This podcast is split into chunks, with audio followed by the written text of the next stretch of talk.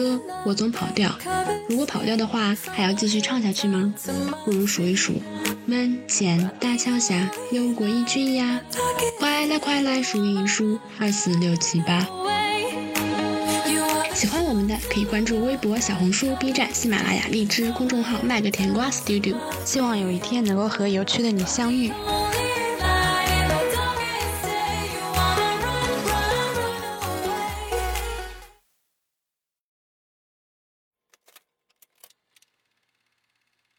Hello 大家好呀！今天是二零二三年的九月十七号，然后这是我们的新一期的节目，欢迎大家的收听，谢谢。那今天这一期的主题呢，就想来跟大家聊一下群聊，顺便呢说一些群聊之中的八卦。嗯，那我现在先从一开始最基本的一个导入来跟大家讲一下。从 QQ 群到微信群之间，它越过来之后呢，它就没有一个开群的一个限制。所以说，你如果你一个人呢，也可以开很多很多的群，这就导致了什么情况呢？就是大家可能会遇到好多好多群聊的一个情况。我现在的手机里面有好多好多群聊，它基本上都是消息免打扰的。那这些群聊可以分成多少个种类呢？我来跟大家说一下。第一个种类呢，就是嗯应用型的，就是比如说呃同事群。学校群、同学同学群、室友群、小组作业群，然后有一些活动群，还有一些临时的一些群都有可能的。嗯，现在非常熟悉，大家都会看到一个 at all，然后大家就会进去看一下到底有什么什么信息。基本上这种群主发布的信息，大家都是会稍微留一点心思去看的。随性的一些聊天，大家有些人是属于会去爬楼的那种类型，比如说我。还有些人呢，他就是进来看到什么，他就跟着聊两两句，然后又退出去了。那这也是一种非常正常的一个状态。那这就是第一种群，就是有应用属性的群。第二个群呢，就是说是有爱好属性的群，就比如说我们的喜马拉雅电台群，比如说我打游戏嘛，会有 Switch 群，会有 Steam 群。会有一些王者荣耀的群，或者说别的别的种类的这些群里面，大家就可能会，比如说我们要玩游戏的时候，就可以在里面呼朋唤友啊，然后说，嗯，大家安排一下时间一块打游戏，或者是怎么样。第三个群就是优惠券类型的群，比如说滴滴，比如说美团拼车群，然后它会里面会发一些。打车券，或者说是优惠券，或者是怎么样，大家帮我点一点啊，这都是非常正常的一些事情。还有一些群，比如说拼多多的一些买菜群，有些小程序它没有直接到那家店嘛。如果说是店主他组织了一个这样的拼多多买菜群呢，他你进去那个链接就是正好给到他那家店里面，然后他的业绩也会落到他的店里面，这也是一种群。还有比如说呃叮咚买菜群，比如说一些。拉宝拼团群，比如说一些二手交易市场群，这些都是也是非常常见的群。那第四个种类呢，就是单吹水群。这单吹水群，大家就是天南海北都会聊嘛，不管是什么，最近发生了什么事情啊？有些事情，比如说微博上面突然有个热点，是我们同城，比如说上海，就像前几天有个上海的一个小学生的一个下毒的事件，那他微博刚上热搜了之后呢，我们的微信群里面就会收到一些这些链接，包括有很长很长的那种聊天记录，大家都会把它折叠打包，马上转发。就是这现在这个信息的传播速度真的是非常快，就是聊天记录套聊天记录套视频套。图片这样子一整套的转发到一个群里面去，而且这种群它特别是工作时候，它的刷新度会非常快。大家周末的时候都会出去玩嘛，所以可能不会有时间去看微信群。但是上班的时候，大家 就有时间摸鱼，然后摸鱼就会看一些这种文字消息，因为毕竟大家也是都知道，都是在拿微信和呃企业微信和其他一些钉钉啊、飞书和 Teams 啊这些文字类的一些沟通工具在聊天，所以说打开这种。微信群是看起来是并不是非常引人注目的，所以大家会采取这种摸鱼的方式，这也是蛮有趣的一件事情。那现在来讲一下我们这个八卦时间。那前段时间呢，因为我需要给我们家狗狗买吃的东西，所以呢，我就去淘宝上搜了一下我们那个经常买肉的那、经常买零食的那家店，然后突然发现那家零食店它关门了，为什么呢？不知道。那我就加入了它有一个淘友群，是在淘宝里面的嘛。嗯，加入了之后，他会给你发另外一个微信群的一个二维码，让你加入他的微信群。群主就这样子跟所有他的潜在顾客们聊了一下，说，哦，我我为什么把这家店关掉呢？是因为我跟我的前夫有一些经济上。有些情感上的纠纷，前夫跟小三跑了，现在淘宝店、天猫店和什么其他的店需要做一个财产的切割，所以说呢，我需要把我的淘宝店先关掉，这样子。他和他的好朋友也在组织开一家新的店，这样子可以希望把大家先吸引到这个群里来，先把这个客户留住，等到他那个新的店开出来之后呢，大家再到他新的店里去消费，这样呢他就不会流失他的客户群。那一开始。故事是这样说的，就是说前夫和小三怎么样不好，怎么样不好，因为他们是做宠物的嘛，他前夫和他之间是肯定是有养狗的，然后还说了一些关于狗的事情，比如说这个狗的分配是一人一条，然后然后呢会担心前夫对另外一条小狗不好，然后说不知道他怎么对那个小狗，然后不知道他对他们原来的厂房对他们的一些机械怎么去处理的，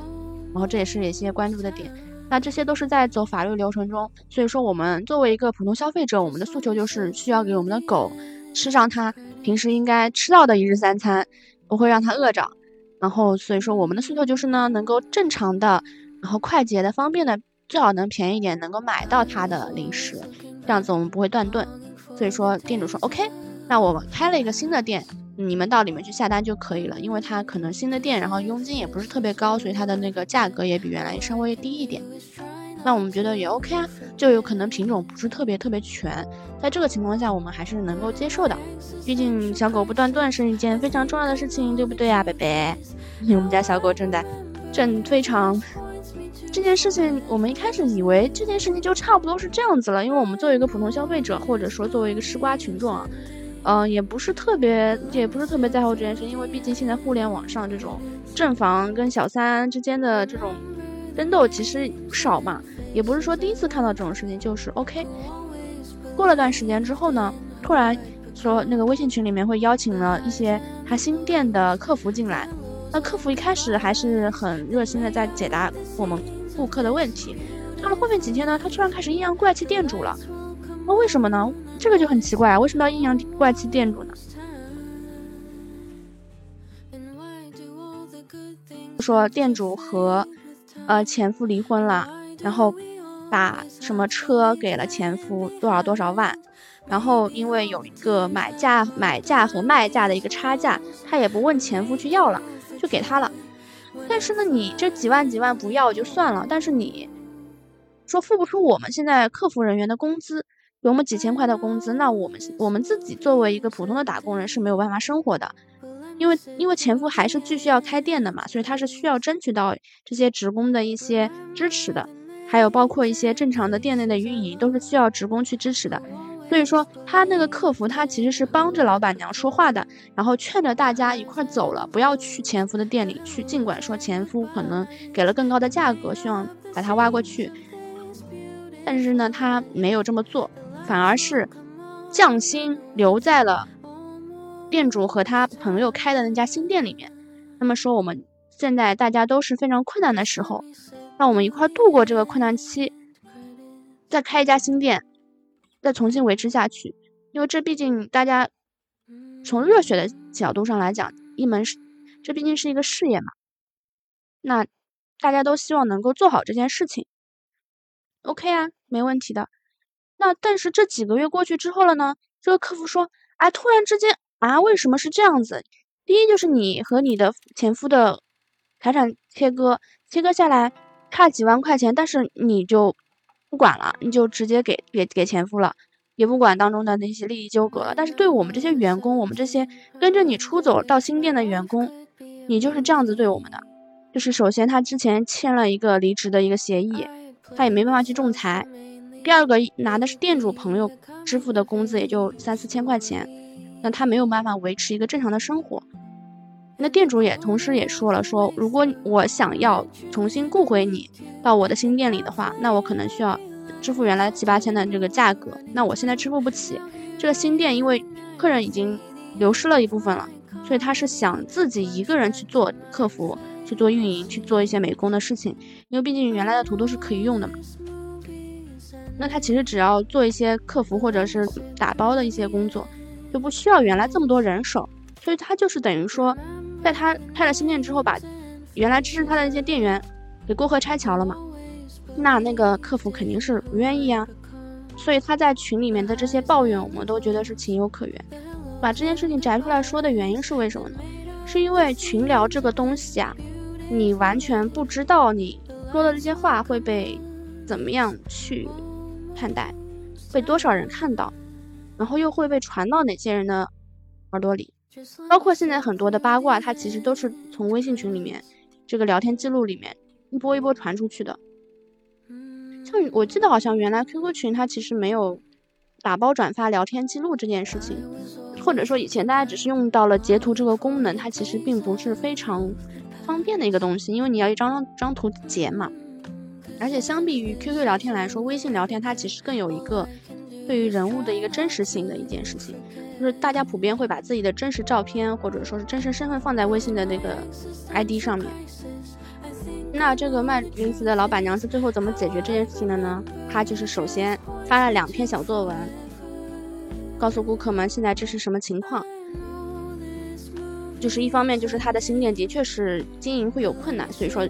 不需要这么多人。第二个方面就是她和她闺蜜现在开的那家店呢，因为她和她的闺蜜的股份股份之间的价格没有谈清楚，所以说也不能够很顺利的跟她闺蜜继续开下去。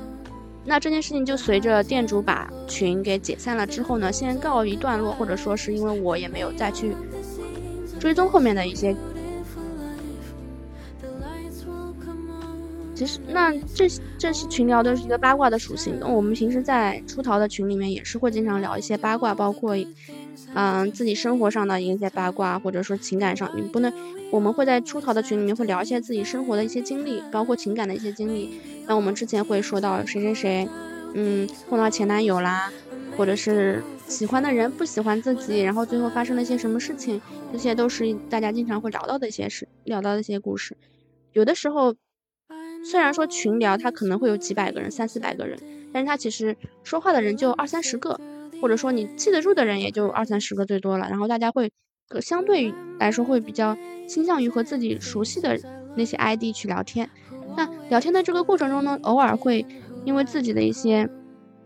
衡量的一些问题，他会有的时候会讲到一些非常私密的问题。所以说，我们有的时候会把大群拆成一个小群，因为大群毕竟三四百个人不是特别方便，然后小群这样子说话非常方便。那在拆小群这件事情。上面呢，我上半年遇到了一件事情，就是说我们在群里面遇到一个妹妹，想要诉说一些跟她前男友的事情，然后因为她一次又一次的在大群里面说到了她前男友，然后我们觉得好像不是特别合适，然后她又加了我好友，我不是特别想跟她单独聊天，那我们就拆了一个小群出来，专门听她来投诉她的前男友，然后会有讲到一些法律的纠纷，因为她前男友其实是。从他嘴里说来是欠他的钱的，推荐他去小程序上做一些，嗯，包括欠钱的一些追讨的一些那个申请，大家都会有遇人不淑的时候嘛，所以说希望能够帮助到他。没想到这件事情就是愈演愈烈，按照他的聊天给我们的截图稍微盘了一下，不管说是牵没牵手，就是说我们只是单从吃过一顿饭或者说见过一段见过面来说。他发的一些截图一共有十三个男生，并没有说他私德上有什么问题啊，就是说他在每次见一个男生之后就会跟我们分享这件事情，但他背后跟其他的大群里的群友说的是，因为他有人追，所以他才恋爱脑。你在一方面劝他的同时，他没有把你的好心看在眼里，而是反过来去别人那边说你的不是。这件事情之后，我就不在群里面去劝人家做什么事情了，因为成年人的世界都没有这么简单，所以说他只是把他利于他的那些说辞告诉了你，然后你再去劝他，但是其实你是未知全貌的，不应该去插手他的这件事情。那我前段时间为什么去插手他的事情，就是也是因为自己比较闲，而且呢。因为情感上有些缺失，所以说会过多接触，然后会把一些注意力转嫁到女生身上去，希望能够帮助到她一点，然后也算是一种因果循环吧。结果，他就闹了那么一出，的确是损失掉我一些对人的信任。最后他把我拉黑的原因是什么？因为他说他每天都在晒他那些一两百块的那些日常饮食，然后说啊，我这么晒不会让别的女生嫉妒吧？然后他就跟他觉得嫉妒他的那个女生聊了天之后呢，又在跟我说，然后问我说，你觉得他是不是在嫉妒我呀？我说没有啊，我说我觉得那个人很正常，你没有没有嫉妒你，而你你你这个人均一两百块的吃的什么韩料啊、中中式啊，或者是怎么样，而且拍的也不是很好看的样子，其实并不会让人产生什么过于多的心思，就只是只是看到你晒了这些东西，说哦，你吃了这些东西。然后他就说：“我这么信任你，你怎么能够站另外一个女生的边呢？”我就满头的黑人问号，我也不知道怎么去安慰他，因为的确我们不是一个城市的，也根本没有见过面，只是说是一个网友的一个程度。那你为什么要跟我说这些话呢？所以说他在非常确信我站了另外一个女生的立场之后，就把我给拉黑了。之前还给我发了一篇小作文，具体的。我也不念了。不过他比较经典的一句话就是说：“他说我平时接触的都是男孩子，我没有跟女生那么接触过，所以我也不知道女生在想什么。可能我还是不大擅长接触和女生接触吧。”就这种话，你就很难去回答他。个人，我个人的一个属性就是偏向于一个技术宅男，所以当他这些话说给我听了之后，我反应当然是错愕。第二个反应就是与我何关呢？第三个反应就是啊，把我拉黑了，哈哈，好生气哦！就是这件事情，也就是这样结束的。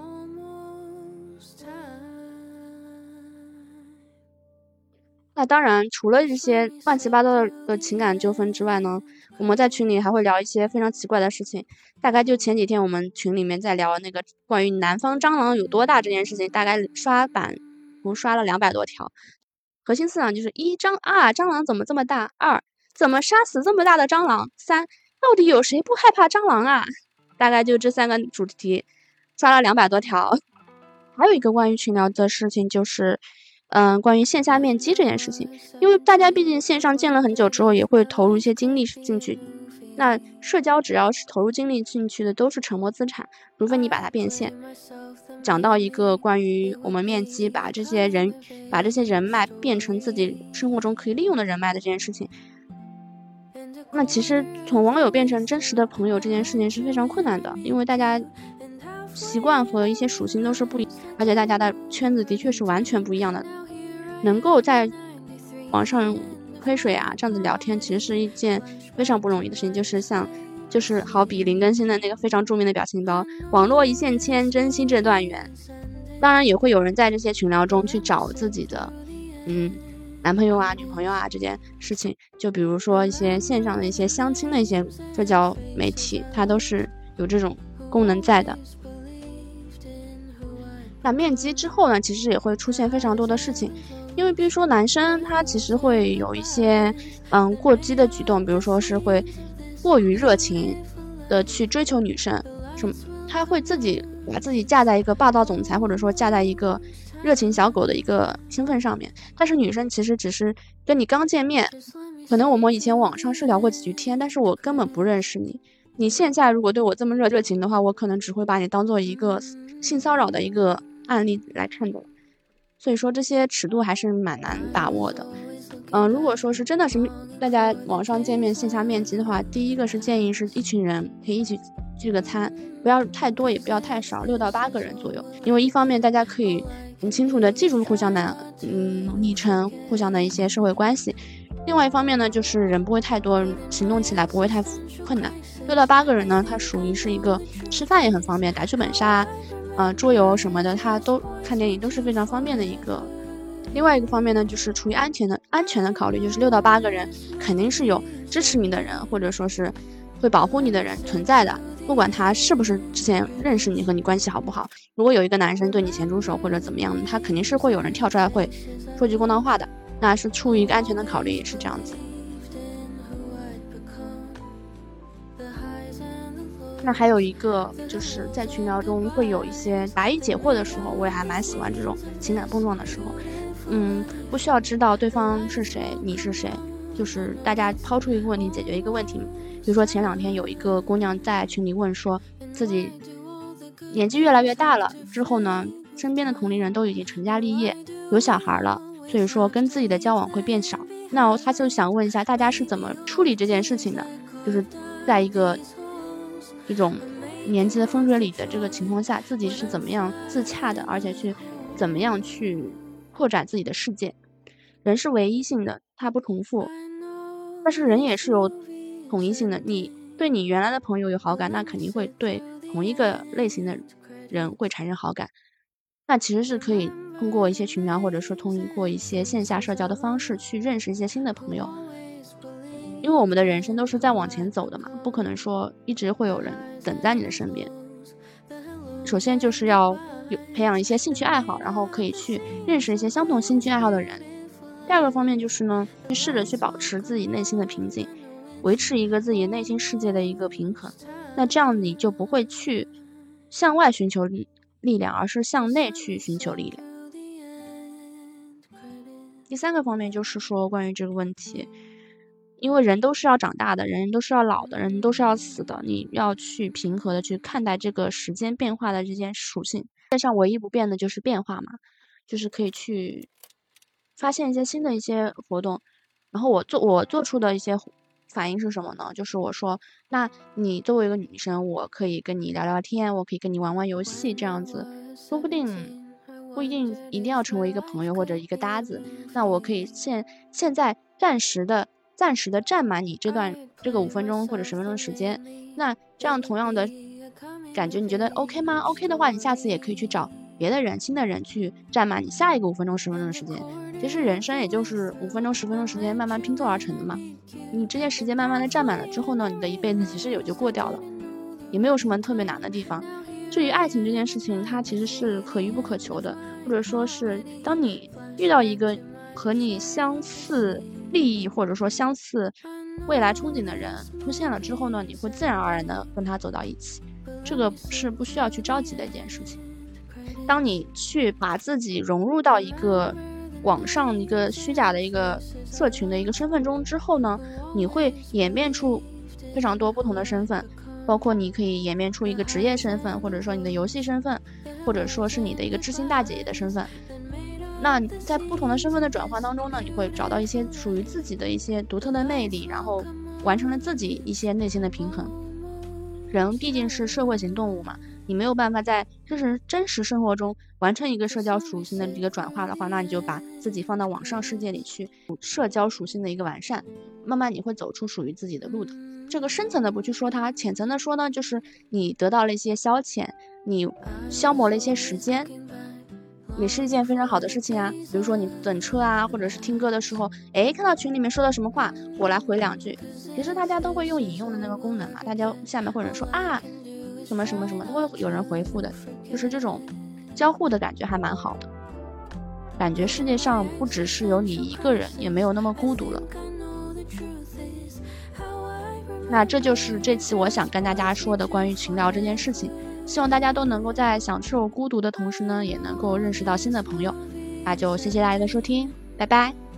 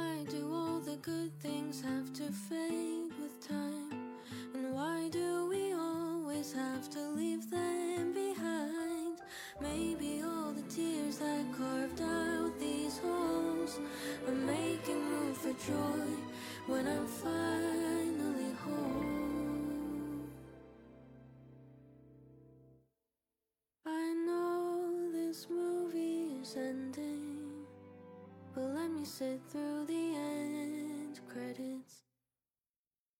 Remember the names and faces I loved, who always believed in who I'd become. The highs and the lows, the hellos and goodbyes that made up the scenes of this beautiful life. The lights will